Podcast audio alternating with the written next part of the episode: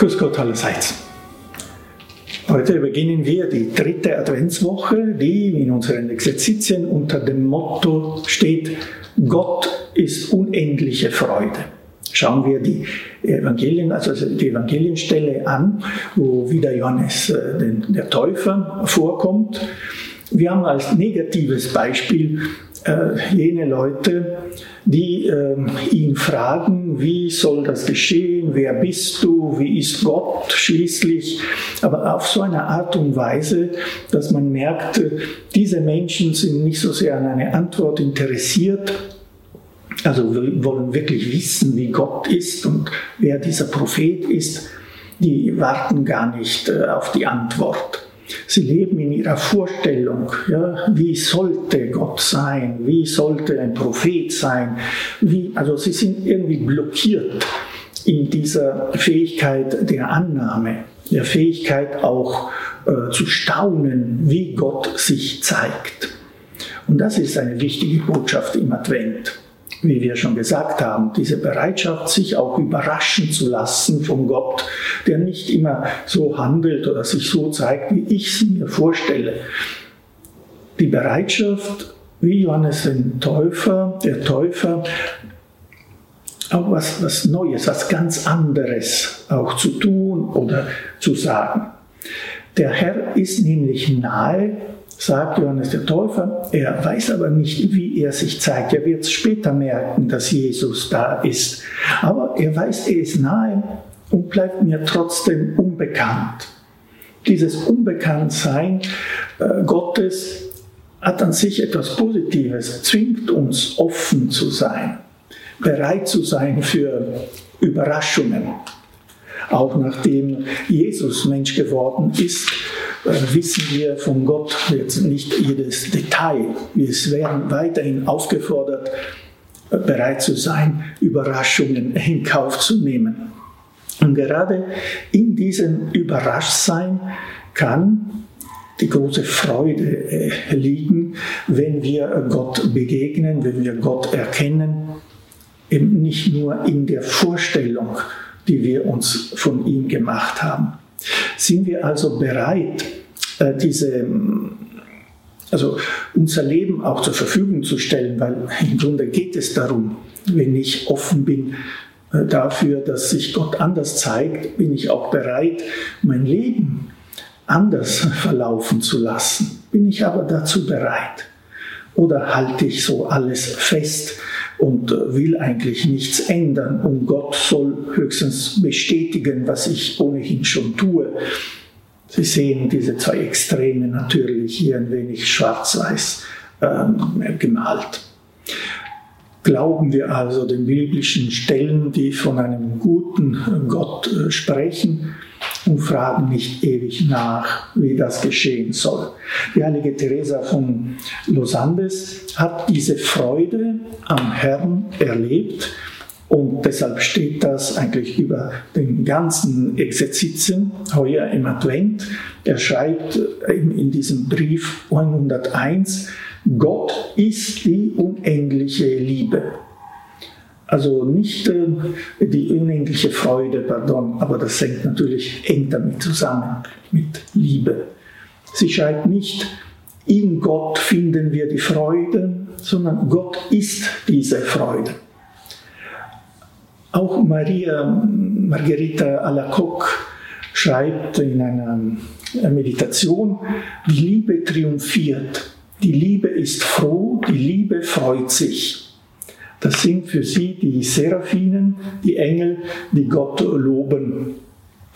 Die sind fröhlich, die sind in Freude. Die Aussage steht allerdings nicht in der Bibel, aber Christus verbindet oft in, in seinen Aussagen den Glauben mit der Freude.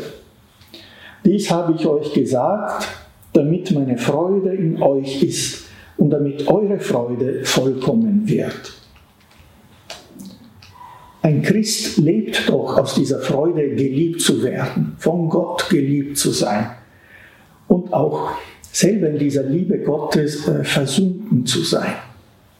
Das ist die wahre Freude, die uns von Ängsten befreit, die uns von Sorgen oder übertriebenen Sorgen befreit. Diese Liebe ist froh, die Liebe freut sich. Tauchen wir in diese Freude immer wieder ein. Nun, ähm, sie, Theresa, macht die Erfahrung, dass Gott das einzig Gute ist, das uns erfüllen kann, das einzige Ideal, das uns vollkommen verliebt machen kann. Sie spricht von Gott als von einem Liebesnarr. Ja, er ist der Narr, der uns so sehr liebt, dass wir in Antwort auf diese Liebe selber liebend werden und deshalb auch diese Freude haben können. Nun, äh, wie aber äh, können wir das üben? Freude kann man nicht machen in dem Sinn. Aber es gibt sehr wohl auch ähm, praktische Hinweise, die wir aus der Biografie Theresas ablesen können. Sie hat sich bemüht, anderen äh, glücklich zu machen. Das ist auch äh, wirklich in der zwischenmenschlichen Beziehung auch ein Weg, selber Freude zu empfinden. Vielleicht nicht der einzige, aber doch, ich werde mich anstrengen, um die anderen glücklich zu machen. Ja? Anstrengen klingt wie eine Arbeit und tatsächlich ist das auch eine Mühe, die, die notwendig ist. Indem ich die Würde des Nächsten erkenne und anerkenne, indem ich ihm Wert gebe und versuche, ihn glücklich zu machen, erkenne ich auch meine Würde und empfinde auch Glück darüber. Auch das Beten für andere ist äh, auf derselben Linie ein Weg auch für uns, in diese Liebe Gottes einzutauchen. Und äh, etwas, was allerdings auch wichtig ist von Teresa, dass man sich entscheidet, froh zu sein. Das klingt zwar unmöglich, aber doch, das kennen wir auch. Manchmal, in manchen Situationen können wir uns den negativen Gedanken überlassen oder doch sagen, nein, ich will im Frieden bleiben oder in der Freude bleiben. Das mag nicht immer äh, funktionieren sozusagen, aber Theresa erinnert uns daran, dass das ein Stück weit auch unsere Entscheidung ist, ein Stück weit. Und das, was nötig ist, möglich ist, sollen wir äh, tun. Auf eine Quelle der Freude möchte ich noch hinweisen, die Freude daran, sich für Christus entschieden zu haben. Das ist wirklich eine, ein, ein schöner Ausdruck.